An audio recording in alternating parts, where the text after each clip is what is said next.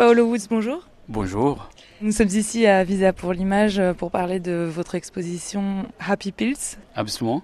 Les pilules de bonheur. Qu'est-ce que c'est les pilules du bonheur? Bah, Les pilules du bonheur, c'est les pilules qu'on prend pas tellement pour guérir, mais pour nous dépasser, pour dépasser les limites euh, qu'on a en tant qu'humain. Et donc avec euh, Arnaud Robert, qui est le co-auteur de ce projet, euh, journaliste, moi je suis photographe, pour cinq ans, on est allé dans une dizaine de pays autour du monde pour trouver des histoires de une molécule, un personnage, un endroit. Et sur ça, on a construit ce récit des HPPOs que nous questions en tant que consommateurs et consommatrices autour de notre rapport à l'industrie pharmaceutique. Qu'est-ce qu'on demande à la chimie au-delà de la simple guérison?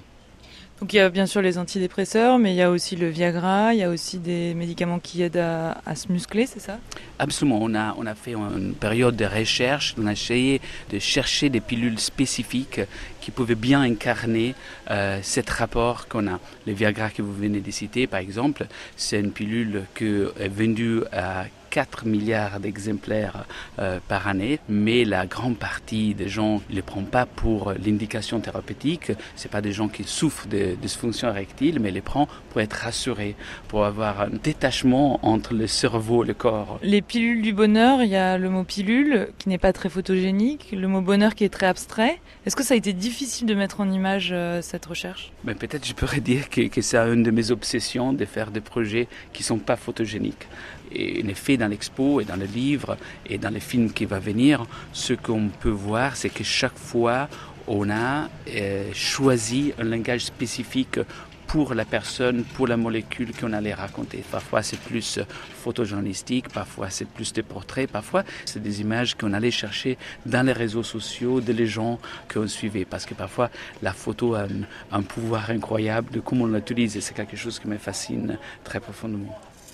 Est-ce que vous avez l'impression que c'est assumer la présence euh, des médicaments dans notre vie à travers le monde? Ou est-ce qu'on essaye encore de ne pas regarder les choses en face? Ça, ça dépend vraiment des gens. Je pense que les médicaments, en tout cas, sont au cœur de notre vie pas seulement au cœur de notre vie en Occident, mais partout. On a travaillé au Niger, en Inde. Il y a des zones où il n'y a pas de, au courant d'électricité, mais il y a des antidouleurs, des opioïdes très forts, comme le tramadol par exemple en Afrique. Et c'est pour ça qu'on disait que les pilules, ils souvent ils substituent la religion, la philosophie, parce que à des questions fondamentales sur le fait qu'on est faible, sur le fait qu'on est mortel, on essaye de trouver des réponses immédiates dans l'industrie pharmaceutique plutôt qu'un des autres formes qu'on faisait auparavant.